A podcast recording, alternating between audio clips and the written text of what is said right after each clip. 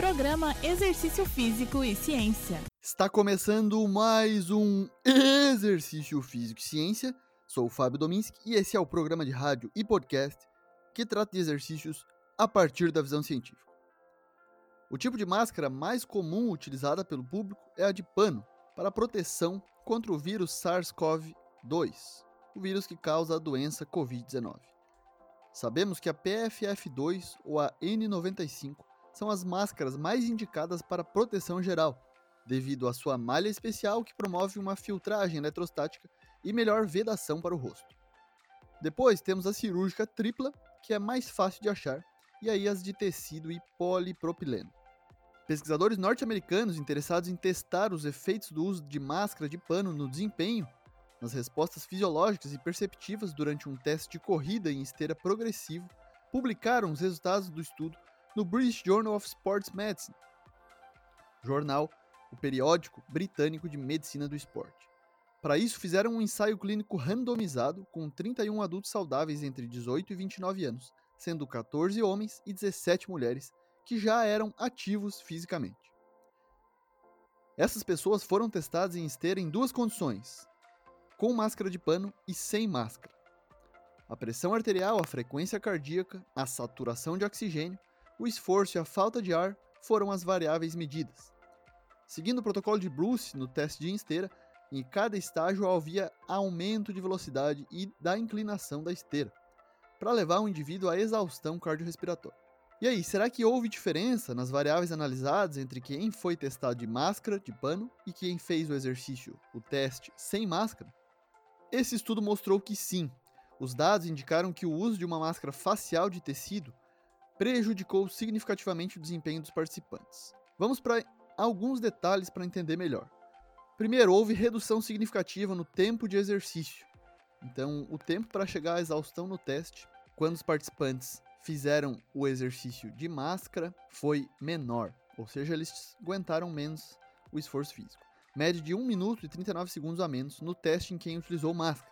No consumo máximo de oxigênio também, o VO2 máximo. É, na ventilação por minuto, assim como a frequência cardíaca máxima e o aumento da dispneia, que é a falta de ar. As máscaras de pano levaram uma redução de 14% no tempo de exercício e 29% no VO2 máximo. Isso foi atribuído ao desconforto percebido associado ao uso da máscara pelos participantes da pesquisa. Em comparação com a ausência de máscara, os participantes relataram sentir-se cada vez mais sem ar e claustrofóbicos nas intensidades de exercício, usando uma máscara facial de pano.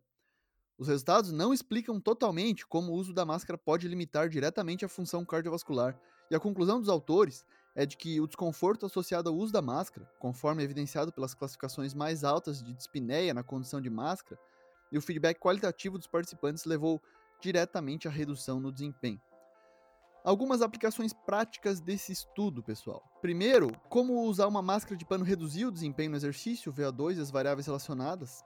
As variáveis de treinamento, como frequência, intensidade, tempo e tipo de atividade, devem ser modificadas de acordo. Os objetivos dos exercícios podem ser modificados para refletir o desempenho reduzido e o impacto psicológico do uso de uma máscara de pano.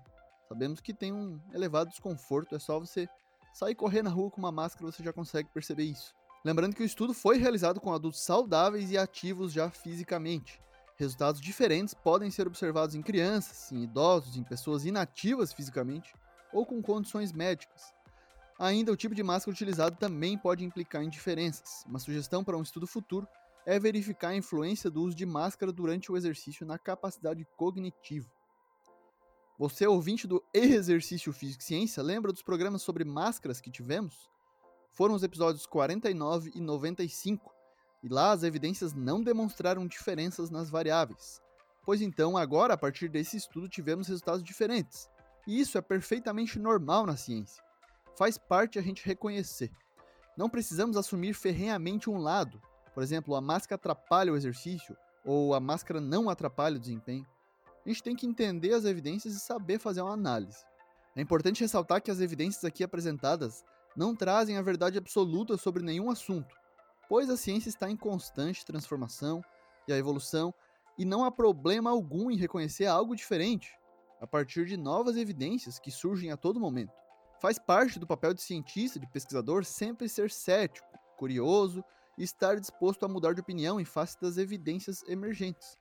Isso é chamado de atitude científica e é a característica que distingue a ciência, sendo o elemento essencial para que a ciência avance, evolua. O método científico é comprovado e verdadeiro, não é perfeito, é apenas o melhor que temos. Essa frase de Carl Sagan e é uma das minhas preferidas, com qual eu encerro o programa de hoje.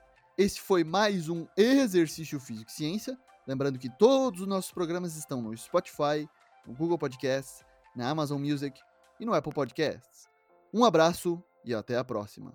Você ouviu Exercício Físico e Ciência com o professor Fábio Dominski, na Rádio Desk FM 91.9.